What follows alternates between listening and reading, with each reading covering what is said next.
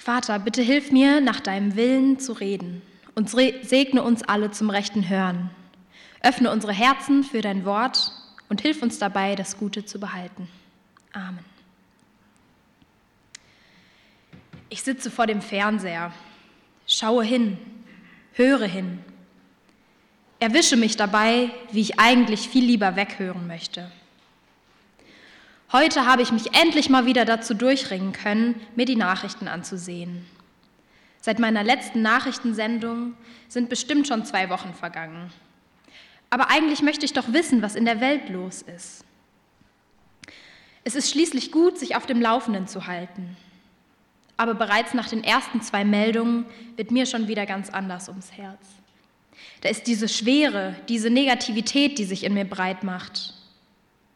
Und so sitze ich da und sehe mir an, was der neueste Stand im Ukraine-Krieg ist, wie die Pulverfässer unserer Welt brodeln, wie Verhandlungen in der Politik sich wieder ewig hinziehen oder wichtige Einigungen ausbleiben. Ich sehe, wie Menschen ihre Lebensgrundlage genommen wird, aufgrund von Machtbestrebungen anderer, wie Menschen unter Trümmern verschüttet sind, wie Soldaten ihr Leben aufs Spiel setzen müssen, wie sie andere ermorden oder wie Kinder hungern. Und ich? Ja, manchmal nehme ich alles nur halbherzig wahr und stumpfe innerlich irgendwie ab. Es scheint alles so weit weg. Und an anderen Tagen geht es mir wiederum sehr nah. Ich spüre eine große Frustration bis hin zu Wut. Wenn ich das Leid von Kindern anderswo in der Welt sehe, dann kämpfe ich manchmal sogar mit den Tränen. Aber über all dem dominiert dieses schreckliche Gefühl, meine eigene Ohnmacht. Bestimmt kennt ihr das so oder in ähnlicher Weise. Beim Zeitunglesen oder beim Nachrichtenschauen, wenn die Schreckensnachrichten drohen, einen zu erschlagen. Und auch wenn hin und wieder einfach mal eine erfreuliche Nachricht aus dem Sport oder einem erfolgreichen Hilfsprojekt kommt, so dominieren doch meistens die negativen Meldungen. Und dann frage ich mich einfach, ob es für uns als Christinnen und Christen nicht einen Weg gibt, damit umzugehen. Schließlich glauben wir fest an Gottes Macht, die höher ist als unsere eigene Ohnmacht. In unserem heutigen Bibeltext geht es zwar nicht explizit um einen Umgang mit der Not der Welt, aber um konkrete Anweisungen, wie wir uns als Christen aktiv in die Weltpolitik mit einbringen können. Dennoch hat mir der Text eine erfrischende Perspektive eröffnet, anders auf das Weltgeschehen zu blicken. Er bietet mir als Christin die Möglichkeit, mich für die Welt und ihre Menschen einzusetzen, Verantwortung zu übernehmen. Und vielleicht fragt ihr euch schon, liebe Gemeinde, um welchen Text oder welches Thema es heute gehen wird. Aber nein, die Antwort lautet diesmal nicht tätige Nächstenliebe. Das ist sicherlich auch ein Weg, sich für die Welt und unsere Mitmenschen einzusetzen. Aber heute soll es um den Aufruf zum Gemeindegebet gehen. Und dazu lese ich aus dem 1. Timotheus ähm, im Kapitel 2, die Verse 1 bis 6. So ermahne ich nun, dass man vor allen Dingen tue. Bitte, Gebet, Fürbitte und Danksagung für alle Menschen, für die Könige und für alle Obrigkeit, damit wir ein ruhiges und stilles Leben führen können in aller Frömmigkeit und Ehrbarkeit. Dies ist gut und wohlgefällig vor Gott, unserem Heiland, welcher will, dass alle Menschen gerettet werden und sie zur Erkenntnis der Wahrheit kommen. Denn es ist ein Gott und ein Mittler zwischen Gott und den Menschen, nämlich der Mensch Christus Jesus der sich selbst gegeben hat als Lösegeld für alle.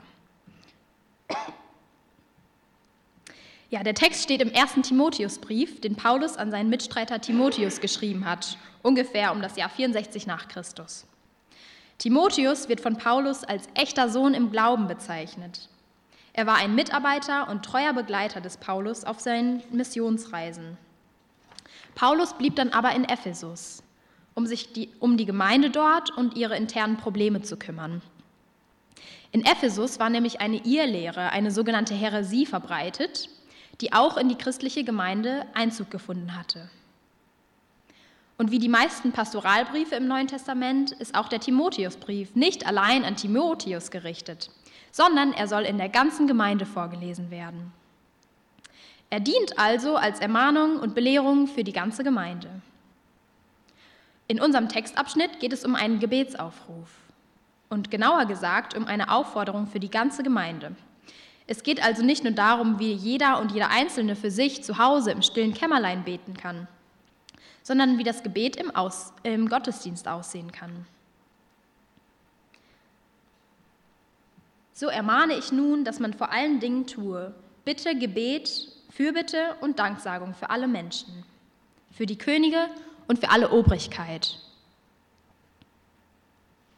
Ja, die Gemeinde ist dazu aufgefordert, für Könige und alle Obrigkeit, also genauer gesagt politische Verantwortungsträger, zu beten.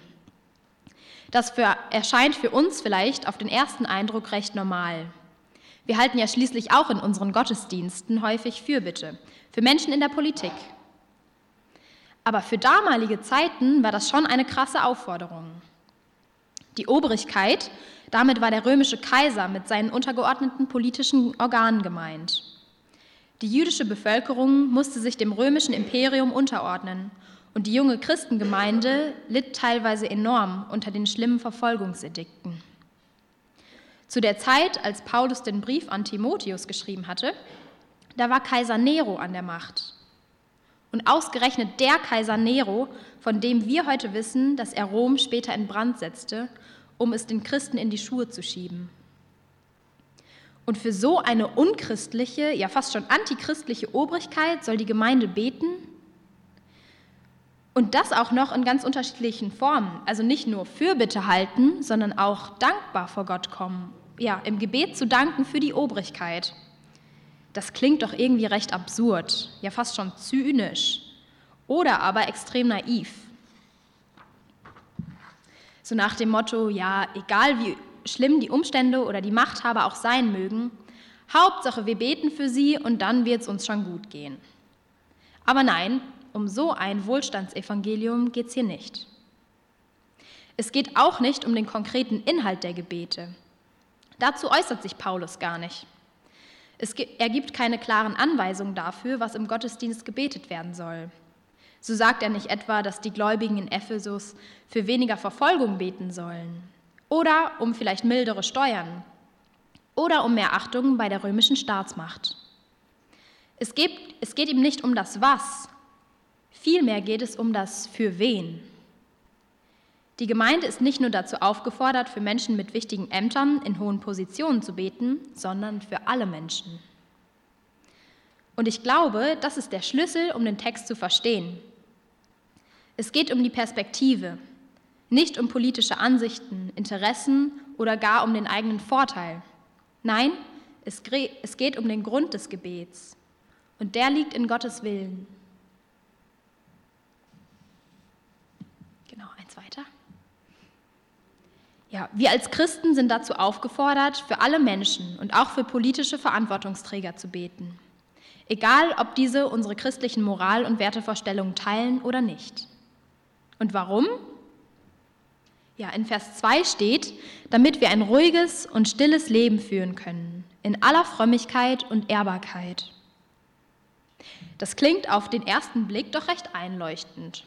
Wenn wir für Gottes Eingreifen in die Weltpolitik beten, dann ändert das vielleicht die politischen Entscheidungen hin zum Guten. Dann ist die Wahrscheinlichkeit höher, dass wir als Bürgerinnen und Bürger ein entspanntes und friedliches Leben führen können. Außerdem ist es doch ziemlich ehrbar, wenn die christliche Gemeinde in Ephesus auch für die römische Staatsmacht betet. Im besten Falle dient das sogar dem eigenen Ansehen der Gemeinde und verhilft ihnen dabei, Wohlwollen beim Kaiser zu erlangen. Aber wenn ich mir das genauer überlege, dann klingt das doch ähm, auch ein bisschen egozentrisch, oder nicht? Also die Begründung von Paulus, damit wir ein ruhiges und stilles Leben führen können, in aller Frömmigkeit und Ehrbarkeit. So nach dem Motto, Hauptsache uns geht's gut und wir können ein gemütliches Gemeindeleben führen. Was in der Welt da draußen passiert, das ist uns eigentlich egal. Aber lesen wir weiter, was die nächsten Verse sagen. Dies ist gut und wohlgefällig vor Gott, unserem Heiland, welcher will, dass alle Menschen gerettet werden und sie zur Erkenntnis der Wahrheit kommen. Der Grund für den Aufruf zum Gebet für alle Menschen liegt nicht etwa in egozentrischen Motiven, um ein stilles, gemütliches Gemeindeleben zu führen, sondern die Gemeinde soll beten, weil es Gottes Willen entspricht, dass alle Menschen gerettet werden und sie zum Glauben an Jesus Christus finden. Gott schließt niemanden aus seinem Rettungsplan aus. Weder die besonders Mächtigen noch die Ohnmächtigen. Nicht die Andersgläubigen. Nein, auch nicht die heidnischen Römer. Gott möchte, dass alle Menschen gerettet werden. Sein Heilswille gilt der ganzen Welt. Gott sagt Ja zur Welt. Seine Rettung ist universal. Ja, und das ist für die Welt von Paulus und Timotheus damals eine wahre Sensation. Damals dachten nämlich die Juden, dass das Heil nur ihnen gilt. Der Herr war der Gott des Volkes Israel und die andersgläubigen Heiden, die wurden ausgeschlossen. Aber im Neuen Testament änderte sich das, wie wir wissen. Ja, dennoch gab es in Ephesus eine Irrlehre, die bekannt war als die Gnosis. Und diese breitete sich auch in der christlichen Gemeinde aus. Gnosis, das bedeutet so viel wie Erkenntnis. Und den Anhängern dieser Gnosis, dieser Erkenntnisbewegung, ging es um die rechte Erkenntnis. Das heißt, sie unterschieden die Menschen und meinten, dass nicht alle zur rechten Erkenntnis und damit zum Heil kommen können. Sie vertraten also keinen allgemeinen Heilswillen. Außerdem kritisierten sie die staatlichen Ordnungen, also für den Kaiser zu beten, das geht für die gar nicht. Die Aufforderung von Paulus für alle Menschen und auch für die staatliche Obrigkeit zu beten, richtet sich also ganz entschieden gegen diese Irrlehre der Gnosis.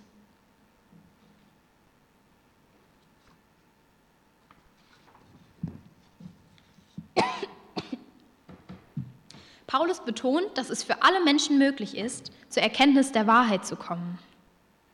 Bei dieser Erkenntnis geht es aber nicht nur um reinen rationalen Zugang zur Botschaft, wie es laut der Gnosis hieß. Wir als Jesus-Nachfolgerinnen und Nachfolger wissen, dass der Glaube viel mehr ist als ein Begreifen mit dem Stand allein. Der Glaube wird ja schließlich auch in unserem Leben sichtbar. Nicht nur in unserem Kopf. Erkennen bedeutet für uns das Ergreifen der Wahrheit in Glauben und Leben. Und diese Erkenntnis liegt in Christus. Durch Christus schafft Gott einen Weg, damit alle Menschen gerettet werden und in Gemeinschaft mit ihm leben können. Und in Gemeinschaft mit Christus zu leben, das bedeutet auch, Christus Verantwortung zu übernehmen. Denn es ist ein Gott und ein Mittler zwischen Gott und den Menschen. Genau. Ja, nämlich der Mensch Christus Jesus, der sich selbst gegeben hat als, als Lösegeld für alle. Gott wendet sich den Menschen in bedingungsloser Liebe zu. Warum sollten wir das nicht auch machen? Jesus hat sich ganz auf die Seite der Menschen gestellt, indem er selbst Mensch geworden ist. Er hat zwischen Gott und den Menschen einen Weg geschaffen, indem er den Weg ans Kreuz gewählt hat. Er starb stellvertretend für die Sünde aller Welt. Er starb für uns alle, damit wir für uns damit für uns alle ein Weg in die Gemeinschaft Gottes offen steht. Und wie auch Christus stellvertretend für uns vor Gott eingetreten ist, so sind auch wir dazu aufgefordert, stellvertretend für alle Menschen vor Gott im Gebet einzutreten. Egal ob für die Menschen in politischen Ämtern, die das Weltgeschehen maßgeblich mitgestalten, oder auch vielleicht für in unseren Augen ungläubige Menschen, die wir fälschlicherweise aus Gottes Heil einfach ausschließen. Alle sind von Jesus teuer erkauft und haben die Möglichkeit, an Gottes Heil teilzuhaben. Wir können sicherlich für einzelne Anliegen der Weltpolitik beten, aber gleichzeitig können wir auch dafür beten, dass alle Welt die Wahrheit erkennt, nämlich Jesus Christus bringt Rettung für alle Menschen. Gebet für alle Menschen bedeutet in diesem Sinne, unsere Verantwortung vor Gott für die Welt ernst zu nehmen. Wir stellen uns damit in Christus Verantwortung. Wir folgen seinen Fußspuren. Also lasst uns dieser Verantwortung nachkommen. Lasst uns die Verantwortung ernst nehmen. Und vor allem lasst uns das mit Freude und Dankbarkeit und in Freiheit tun. Ist es nicht einfach eine geniale Möglichkeit, die uns Gott hier gibt, um unserer eigenen Ohnmacht den Kampf anzusagen? Lasst uns gemeinsam beten für die Anliegen dieser Welt und für ihre Bewohner. Wir wollen für die Menschen Fürbitte halten, weil es Gott um Menschen geht. Und um das praktisch auszuprobieren, können wir zuerst jeder für sich selbst ein paar Anliegen sammeln. Dazu findet ihr Zettel und Stifte auf eurem Platz. Die hat der Thomas vorhin schon äh, lieb auseinandergeschnitten. Äh, damit ihr schon mal informiert seid für die Anliegen, werden wir dann hinterher auch nach der Predigt noch in kleinen Gruppen beten. Und die Aufforderung aus dem Bibeltext für alle Menschen zu beten, ist natürlich ganz schön herausfordernd, auch irgendwie krass. Es gibt unendlich viele Anlässe, um Fürbitte zu halten und unzählige Menschen auf der Welt, für die wir beten können. Aber ich habe jetzt mal einfach drei Gruppen von Menschen ausgewählt, für die wir heute ganz besonders beten wollen. Genau. Einmal für Verantwortungsträger, also Menschen in Machtpositionen weltweit, vielleicht auch für Politiker und Politikerinnen in Deutschland und das wäre doch mal was, wenn wir anstatt zu meckern über die Politik oder uns nur aufzuregen ähm, oder uns ohnmächtig, ohnmächtig zu fühlen, einfach die, für die Politik und alle Menschen in Verantwortung beten könnten. Vielleicht auch für Bürgermeister und Leute, die in unserer Stadt und unserer Kommune tätig sind. Oder auch für unsere Chefs auf der Arbeit. Die haben ja gewissermaßen auch Verantwortung. Vielleicht können wir auch für Notleidende beten, ganz besonders. Nämlich Menschen überall auf der Welt, die unter prekären Umständen leiden, die von Schicksalsschlägen betroffen sind oder auch Menschen aus unserem Umfeld, die in Not leiden. Und dann habe ich noch eine dritte Gruppe ähm, mit aufgeschrieben, die finde ich auch aus dem Bibeltext hervorgeht, für die man vielleicht gar nicht so oft betet.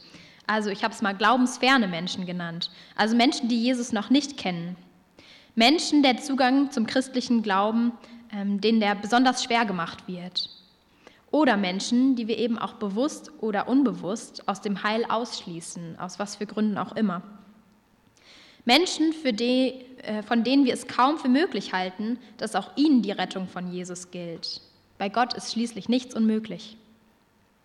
Also nehmen wir uns vier Minuten Zeit, um all diese Menschen vor Gott zu bringen. Dazu, dazu ermutige ich euch, eure Anliegen einfach auf die Zettel zu schreiben. Und die Formulierungen sind ja bekanntlich gar nicht so wichtig. Bei Gott, bei Gott kommt es nicht auf die Worte an. Ihm, ihm geht es um die Herzen.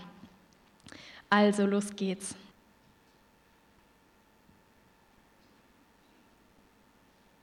Ja, wunderbar. Ich glaube, wir könnten ganze Listen füllen mit Menschen, die uns einfallen, aus all den Bereichen, aber noch so viel mehr Menschen, die Gebet nötig haben. Ja, bevor wir gleich gemeinsam aktiv werden und unsere Anliegen im Gebet vor Gott bringen, möchte ich aber noch ein paar Impulse zum Gebet an euch weitergeben. Es gibt sicherlich etliche Arten und Weisen zu beten, aber mir geht es eher um einen Blick auf das Gebet. Was es uns bedeutet und was es auch mit uns macht. Und die Aufzählung hat dabei keinen Anspruch auf Vollständigkeit, sondern jeder und jede von uns kann die Liste vielleicht auch persönlich fortführen, weil für jeden hat ja auch Gebet eine ganz individuelle Bedeutung. Ich möchte einfach meine Gedanken, wie ich Gebet wahrnehme, mit euch teilen. Und zwar als erstes ist mir irgendwie eingefallen, Gebet ist vielleicht wie eine Selbstverständlichkeit. Das Gebet ist nicht als gesetzliche Forderung oder als Regel zu missverstehen. Beten gehört zum Glauben genauso dazu wie das Atmen zum Leben, wie das Brett zum Surfen wie die Funken zum Feuer oder wie der Motor zum Auto. Gebet ist in gewisser Hinsicht vielleicht auch wie ein Motor, und nämlich ein Motor zur Veränderung.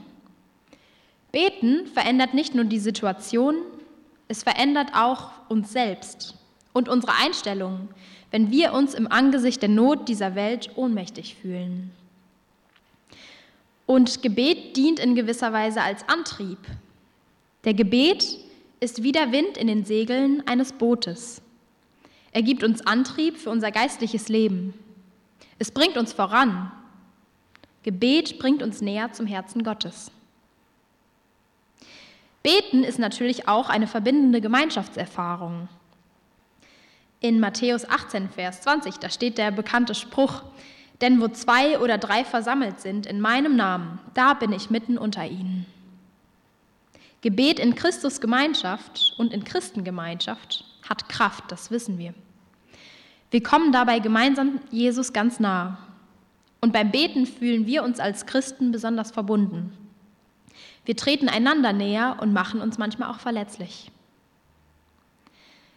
Gebet ist für mich wie so ein Spiegel zur Seele. Was wir beten, zeigt nämlich, was uns tief im Inneren bewegt. Es zeigt, wofür unser Herz schlägt. Wofür schlägt das Herz unserer Gemeinde?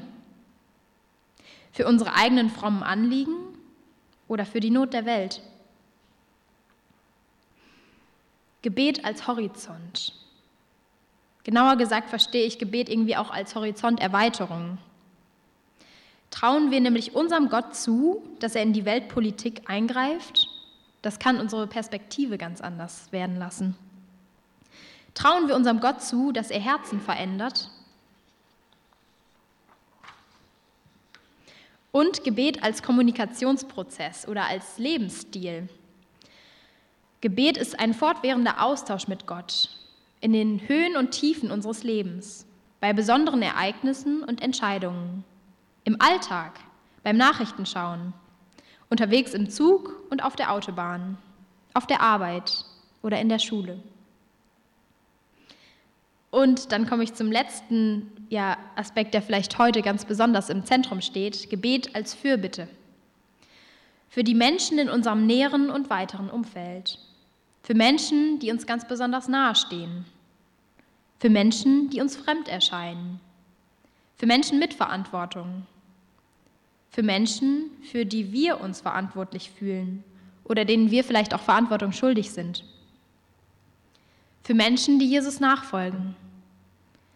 Und für Menschen, wo Jesus möchte, dass sie ihm nachfolgen.